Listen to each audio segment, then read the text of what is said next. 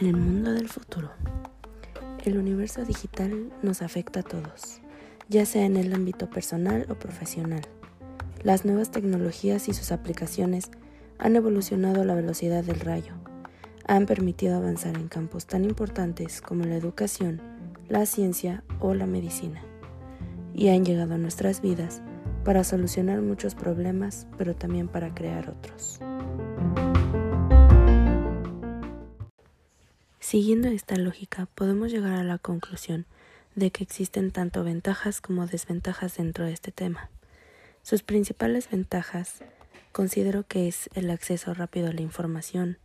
acceso a múltiples fuentes de conocimiento, promueve la innovación, impulsa el emprendimiento, contribuye a la eficiencia de otros sectores como el transporte, nos puede ayudar a simplificar tareas, a mejorar procesos administrativos o aumentar las opciones de entretenimiento.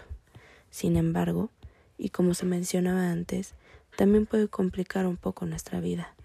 También podemos encontrar desventajas, como la influencia negativa en la productividad de los trabajadores, generar dilemas éticos, como la inteligencia artificial,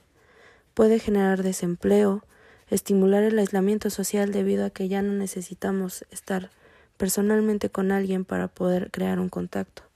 la disociación de la realidad, la generación de los desechos contaminantes, problemas de privacidad digital y por supuesto el reducir la creatividad que es uno de los elementos principales en los que se debería desarrollar el ser humano.